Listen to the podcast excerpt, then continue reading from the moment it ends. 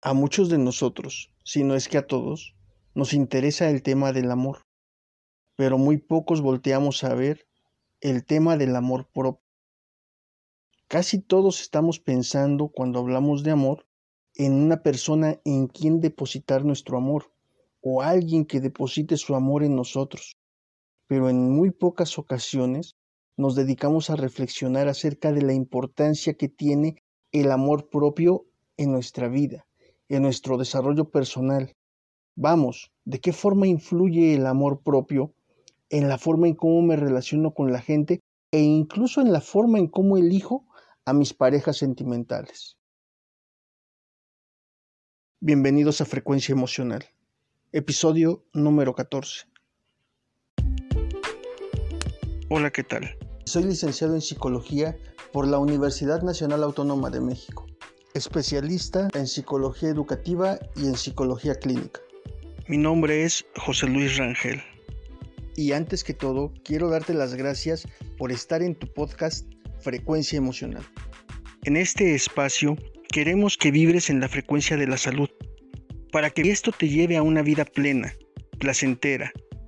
Por ello, el contenido de nuestro podcast te ayudará a superar las dificultades del día a día a sentirte mejor contigo mismo mientras te vas conociendo más y más y desarrollarás recursos internos que te ayudarán a superar situaciones conflictivas en tu día a día. Bienvenido a Frecuencia Emocional. Este espacio es para ti. Y si requieres de una mayor asesoría, búscanos en Facebook como Lick Rangel Psicólogo. Debido a la cuarentena por la que estamos pasando, Muchas personas han desarrollado crisis de ansiedad, angustia, nerviosismo, insomnio, depresión. Su salud emocional está mal y está peligrando también su salud física. Por ello, he tomado la siguiente decisión. Habilitar de forma virtual nuestro curso taller Autogestión de Recursos Internos. Además, debido a que la situación económica en nuestro país ha venido a menos, vamos a estar proporcionando becas parciales y becas del 100%. Pregunta por las bases en nuestra página de Facebook Aidumi Kids o bien en mi página personal Lick Rangel Psicólogo. Pregunta lo antes posible, no te quedes fuera, nuestro cupo es limitado.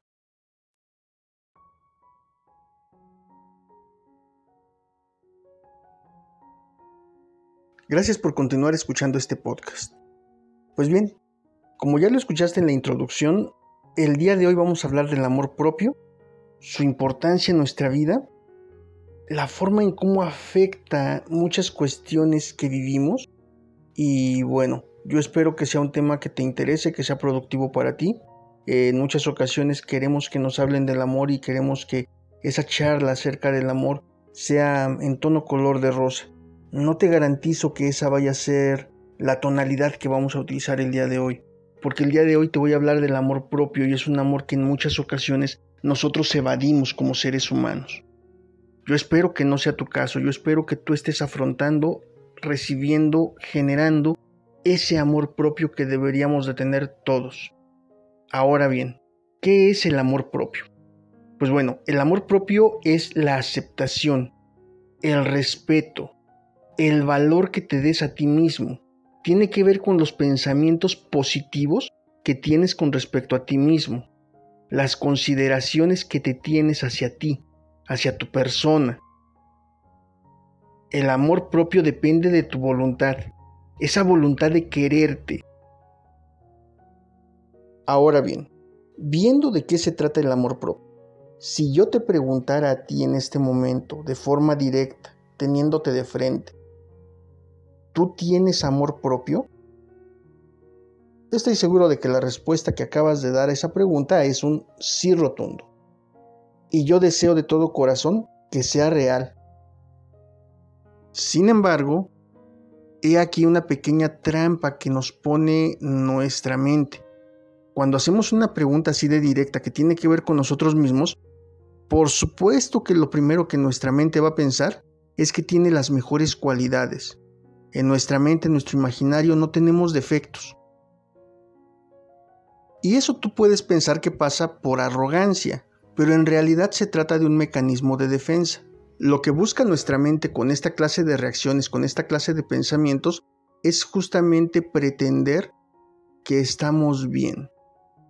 Es un autoengaño, un autoengaño que nos sirve para cuidarnos del sufrimiento, porque lo que en realidad nadie quiere es sufrir. Pero no sabes cuántas veces en la práctica profesional, así como en mis relaciones personales, e incluso conmigo mismo en alguna etapa de mi vida, me he encontrado con que esa respuesta es falsa. ¿Y cómo nos podemos dar cuenta entonces de si la respuesta que yo estoy dando de que tengo amor propio es cierta o es un autoengaño, es solamente un mecanismo de defensa? Bueno, pues por fortuna existen muchas situaciones, muchos comportamientos de nosotros que evidencian justamente ese amor propio. Y fíjate que dije por fortuna. Y lo digo así porque realmente creo que somos afortunados de que haya esos indicios que sean evidentes para nosotros y para los demás, que nos permitan darnos cuenta de si hay amor propio en nosotros. ¿Por qué? Porque a final de cuentas, el poder nosotros ser conscientes de lo que tenemos y de lo que no tenemos, de lo que nos damos y lo que no nos damos, nos permite acceder a una mejora en nuestra calidad de vida. A estas alturas te debes estar preguntando, bueno, ¿y cuáles son esas señales, cuáles son esos comportamientos que delatan el amor propio que me tengo, la calidad de mi amor hacia mí mismo? Déjame te respondo. Si bien como decíamos en un inicio, el amor propio es el reflejo de cómo nos relacionamos con nosotros mismos, de lo que sentimos hacia nosotros mismos, el valor que nos damos, pues bien, déjame decirte que esto se ve reflejado justamente en la forma en cómo nos cuidamos. Y esos cuidados van desde nuestro aspecto físico, nuestra presencia, la limpieza de nuestro cuerpo, hasta la alimentación y el ejercicio que le damos a nuestro cuerpo, es decir, el mantenimiento. Si vemos a nuestro cuerpo como una máquina, es ver en qué condiciones tenemos esa máquina. Bueno, pues ahí lo tienes. Ese sería el primer elemento que nos puede dar cuenta de cómo está el amor propio en cada uno de nosotros. Y entonces, llegados a este punto, tendríamos que preguntarnos si nosotros somos bebedores, somos fumadores, si comemos mucha comida chatarra, si no hacemos ningún tipo de ejercicio. Vamos ahora por el segundo elemento. Aquellas personas que sienten amor propio tienen una buena calidad en sus pensamientos. Aquí lo que tenemos que hacer es revisar nuestro diálogo interno, es decir, qué es lo que tú te comentas a ti mismo en privado, dentro de ti, en tu cabeza, qué tipo de palabras resuenan. Los pensamientos hacia ti mismo están muy conectados con respecto a lo que sientes por ti. ¿En alguna ocasión te has percatado, por ejemplo, de que vas a iniciar un nuevo proyecto, vas a empezar con algo, tienes una idea que parece buena, pero de pronto te detienes y dices, no, no voy a poder. No, eso no es para mí, no lo puedo conseguir. No, es que eso se ve muy difícil. Y digamos que esos son los diálogos más amables. Son amables, pero son derrotistas. Hablan de una capacidad o de la creencia de que tenemos una capacidad inferior a la que probablemente tengamos, porque en muchas ocasiones nos frenan los pensamientos.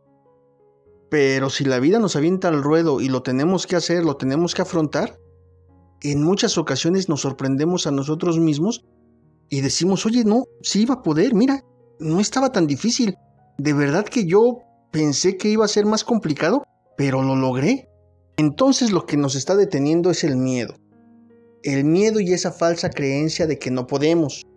Y si te estás sintiendo identificado o identificada con este segundo elemento, seguramente vas a decir, ah, bueno, es que no me conocía tan bien entonces, no es falta de amor, es que no me conocía. Pero entonces yo te preguntaría, ¿y no para amar a alguien necesitas conocerlo? Necesitas darle también el beneficio de la duda cuando crees que algo va a sobrepasar sus capacidades. Eso también es amor. procurar conocer a la persona en la que vamos a depositar nuestro amor es una prueba también de ello, de la existencia de ese afecto, de la existencia de esa emoción. Y te decía, esos son los diálogos internos más amables. Hay unos que son un poco más lesivos, un poco más agresivos con nosotros mismos. Y para ser agresivos no hace falta los gritos, no estoy diciendo que te grites a ti mismo, no estoy diciendo que te insultes, pero basta con esos pequeños pensamientos que denotan un tono de agresividad hacia nosotros. Pero qué tonto fui, pero qué tonta. Pero si mira que no es posible que no me haya percatado de tal o cual cosa. Ese pensamiento es agresivo porque pareciera ser que nos estamos exigiendo más de lo que deberíamos exigirnos. No se vale el hecho de creer que todo lo tenemos que hacer perfecto, de que tenemos que estar atentos a todo lo que sucede y que no cabe el error en nosotros. El no perdonarnos, el volver una situación, pues a lo mejor un error, a lo mejor algo que hicimos mal, convertirlo en una catástrofe, mentalmente hablando, es una forma de estarnos agrediendo. Y tenemos que cuidar también esa clase de pensamientos. Esos pensamientos reflejan falta de amor hacia nosotros mismos. Bueno, vamos ahora con el tercer elemento. El tercer elemento que delata el amor que nos tenemos a nosotros mismos, ese amor propio, son las relaciones personales. Es decir, de qué calidad son las relaciones que yo entablo con las personas cercanas a mí. Seguramente has escuchado el dicho que reza, dime con quién andas y te diré quién eres. Bueno, pues en este caso creo que lo podemos modificar un poco. Dime con quién andas y te diré qué sientes por ti. Sí, efectivamente. Cuando yo siento un amor propio genuino hacia mí mismo, voy a procurar que las personas que están a mi alrededor sientan lo mismo por mí y sientan lo mismo por sí mismas, por supuesto. Por lo tanto, me voy a relacionar con personas que se sepan tratar bien a sí mismas y que sepan, por lo tanto, cómo tratar bien a otra persona. Sí, efectivamente. Por eso es que algunas personas, cuando no sienten un amor propio genuino hacia sí mismos, terminan relacionándose con gente que los lastima, con gente que los agrede, con gente que no les da una buena vida. Estamos hablando efectivamente de las relaciones destructivas, es decir, aquellas personas que somos afectas a relacionarnos con quien no solo no aporta, sino que además nos puede causar algún daño emocional, físico o psicológico, somos precisamente las personas que carecemos de amor propio. El elemento número cuatro para saber si tenemos amor propio o no es la actitud con la que enfrentamos los problemas cotidianos. ¿Qué significa esto?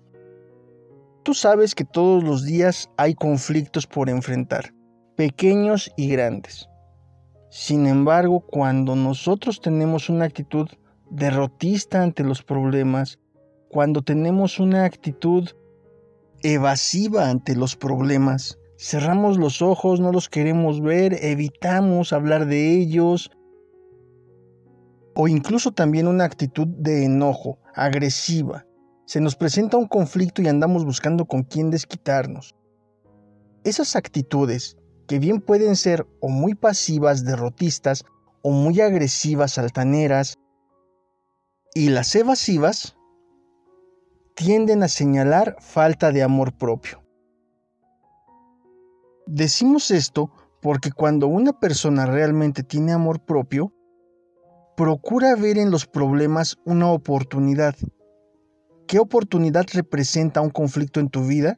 La oportunidad de mejorar, de desarrollar habilidades que te permitan superar obstáculos, de darte cuenta en qué punto o en qué nivel de desarrollo te encuentras, de volverte una persona más sabia, más inteligente, con mayor madurez. No importa la naturaleza del problema que vivas, en realidad, ese es su verdadero propósito de ser. Los conflictos existen para fortalecernos. Enfrentémoslo de esa manera y estaremos hablando de que nosotros utilizamos los conflictos para construirnos como seres humanos. Y obviamente alguien que invierte en su construcción es alguien con mucho amor propio. El quinto elemento del que vamos a hablar como indicador de un amor propio pobre es el nivel de egoísmo. No te vayas con la finta, ¿eh? Ojo, aquí no se trata de que por ser generosos tenemos un amor propio fuerte. Todo lo contrario. Cuidado. Mucho de lo que nos enseñaron realmente no nos ayuda a estar bien con nosotros mismos y esta es una de las cosas que necesitamos nosotros ir aprendiendo. Cuando somos egoístas, procuramos nuestro bienestar. Procuramos primero el que nosotros no tengamos ningún problema, ninguna dificultad. Y eso nos ayuda para poder estar bien con los demás. Ok, pero tenemos que tener mucho ojo, ¿eh? Cuando estoy hablando de egoísmo, no me refiero tampoco a prepotencia. No malentendamos. No se trata de lograr mis objetivos y pasar por encima de medio mundo. Eso no es el egoísmo. Ser egoísta significa pensar en nosotros. ¿Y para qué necesitamos pensar en nosotros? Para que cuando alguien te pida algo, sepas decir no. Saber decir no es importante porque en muchas ocasiones, no sé si te ha pasado a ti, pero hay personas que se acercan a nosotros y que nos piden un favor. Y en ocasiones nos sentimos tan comprometidos, ya sea por el parentesco o el tipo de relación que tengamos con la persona que se nos ha acercado, que a pesar de que al decir sí nos perjudiquemos en cierta forma a nosotros mismos, no sabemos cómo negarnos a hacer las cosas. En muchas ocasiones lo que tenemos que hacer es pensar primero en nuestras necesidades, anteponer nuestras necesidades a las necesidades de otras personas. Y solo si vemos que aquello que nos están pidiendo no perjudica nuestras propias necesidades, entonces podemos hacer el favor. Porque tampoco se trata de irnos negando por la vida simplemente por negarnos. Pues bien, esos son los cinco elementos o los cinco síntomas que delatan un bajo amor propio. Y este se ve reflejado en nuestra autoestima, pero también en la calidad de vida que tengo. Por lo tanto, la invitación es a que revises esos cinco aspectos y cheques qué tan fortalecida está tu autoestima en relación a qué tan fuerte está ese amor propio que te tienes.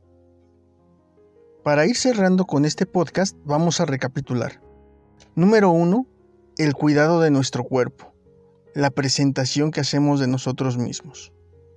Número dos, la calidad de nuestros pensamientos, nuestro diálogo interno. Número tres, la calidad de nuestras relaciones interpersonales, el respeto que media en ellas. Número 4. Nuestra actitud ante los problemas cotidianos. Y número 5. Nuestra capacidad para ser egoístas y poder decir no sin sentirnos mal o sentirnos culpable por ello. Revisa detenidamente estos aspectos en ti y yo espero que te sirvan como una guía para que puedas fortalecer ese amor propio que te tienes y fortalecer también tu autoestima. Créeme, esos dos elementos te van a ayudar muchísimo para tener una salud emocional de primer nivel. Si este podcast te ha gustado, recuerda seguirnos en Spotify como Frecuencia Emocional y compártelo para que también tus conocidos puedan beneficiarse de los recursos que aquí les dejamos. También nos encuentras en nuestra página de Facebook como Idumi Kids y en nuestra página www.frecuenciaemocional.com. Ahí también vas a encontrar otros recursos que te van a ayudar a tener una vida emocional más saludable. Recuerda que en cualquiera de estas redes sociales nos puedes contactar para brindarnos algunas sugerencias de los temas que te gustaría que tratáramos o bien pedirnos alguna recomendación sobre algún problema que estés viviendo de forma particular. Yo deseo que te encuentres en una excelente frecuencia emocional y así te mantengas.